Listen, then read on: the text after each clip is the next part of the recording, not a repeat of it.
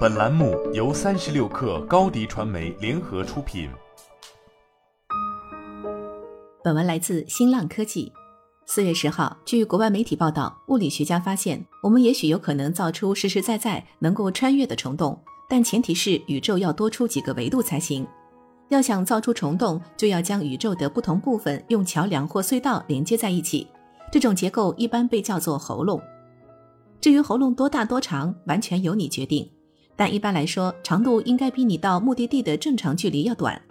在爱因斯坦的广义相对论中，制造虫洞的方法相当简单直接，只需要造出一个黑洞，再将其与一个白洞相连，然后你就得到了一条能够穿越时空的隧道。但虫洞最大的问题在于极度不稳定，虫洞一旦形成，巨大的引力就会以比光速还快的速度将其扯碎，因此无法真正实现宇宙超近道。唯一已知能使虫洞稳定下来的方法是用某种奇异物质制造虫洞，比如拥有反质量的物质或者其他违反广义相对论能量条件的场景。这些能量条件规定，每个人无论去到哪里，经历的几乎都是正能量。但要想让虫洞稳定下来，旅行者必须经过一个充满负能量的区域，这些负能量能够与旅行者自身质量的正能量相抵消，在旅行者穿过虫洞的过程中，使虫洞维持开启状态。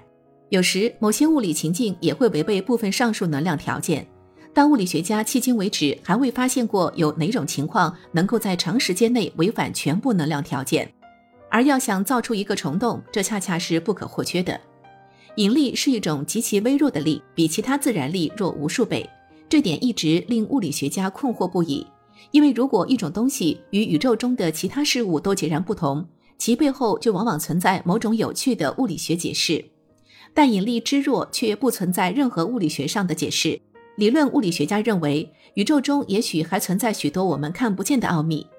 弦理论指出，宇宙中存在许多空间维度，在亚微观尺度上自我包裹和压缩。受弦理论启发，有些理论提出，现实中除了我们通常所说的三个维度之外，也许还存在其他空间维度。这些理论认为，我们所知的三个维度只是存在于一个更高维度的体宇宙中的一层薄膜。多出来的这些维度不需要很大，否则我们就能发现来自这些维度的粒子或行星了。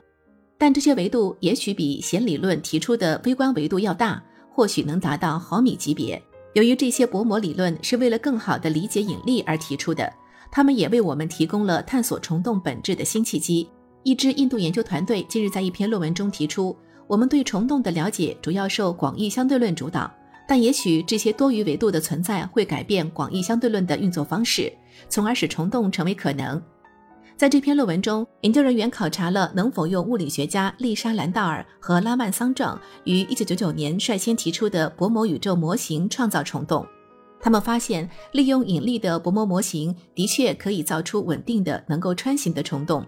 更妙的是，该过程中不需要用到任何奇异物质。不过，该团队发现这种情境仍然会违反广义相对论的能量条件，但他们提出这只能算是一项特征，而不算是缺陷。相比于用某种奇异物质来打造虫洞，其他空间维度中存在引力的这种设想本身就是对能量条件的违背。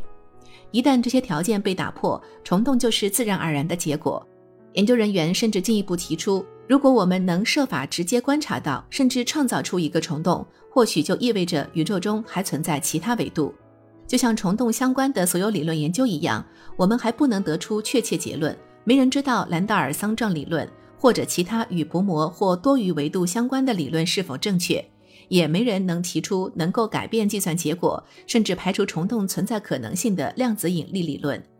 但这一结果依然耐人寻味，就像其他众多理论一样。它同样致力于丰富我们对引力的了解，探索广义相对论的极限。虫洞也许存在，也许不存在，但无论如何，为弄懂他们所做的这些努力，必将增强我们对宇宙的认知。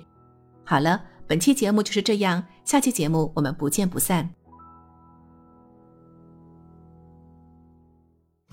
你的视频营销就缺一个爆款，找高低传媒，创意热度爆起来，品效合一爆起来。微信搜索高低传媒，你的视频就是爆款。